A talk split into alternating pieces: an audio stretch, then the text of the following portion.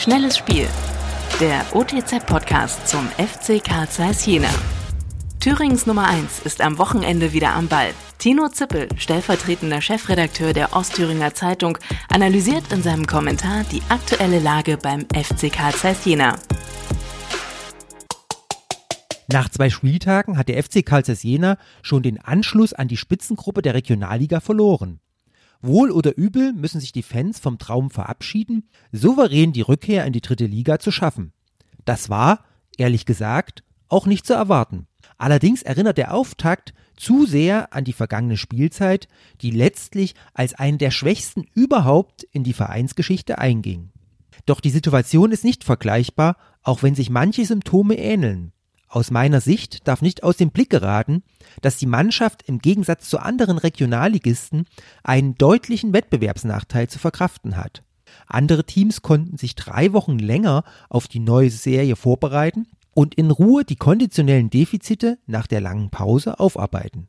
Der FCC hingegen war bis in den Juli hinein damit beschäftigt, die Saison in der dritten Liga zu Ende zu bringen. Die verbliebenen Drittligaspieler hatten wenig Regenerationspause, aber waren zumindest einigermaßen fit. Die Spieler aus tieferen Ligen hingegen hatten seit Monaten kein Mannschaftstraining absolviert und können nicht mit einer Hauruck-Aktion aufs Bestlevel gebracht werden. Bei einer zu steilen Belastungskurve drohen Muskelverletzungen, wie sie nun aufgetreten sind.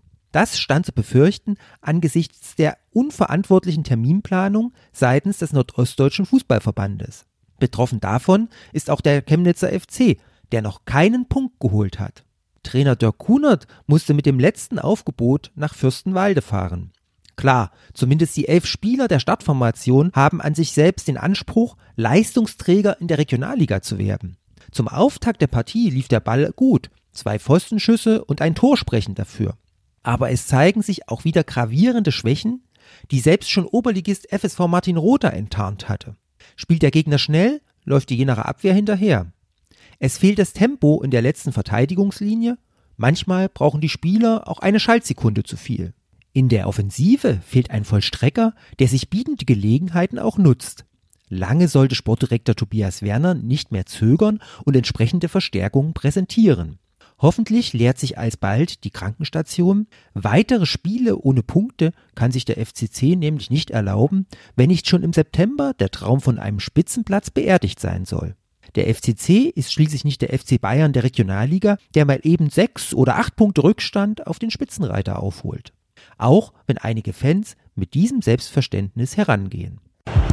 Noch mehr spannende Fakten rund um den FC Karl Zeiss Jena gibt es täglich unter www.otz.de oder im aktuellen Fanmagazin Querpass.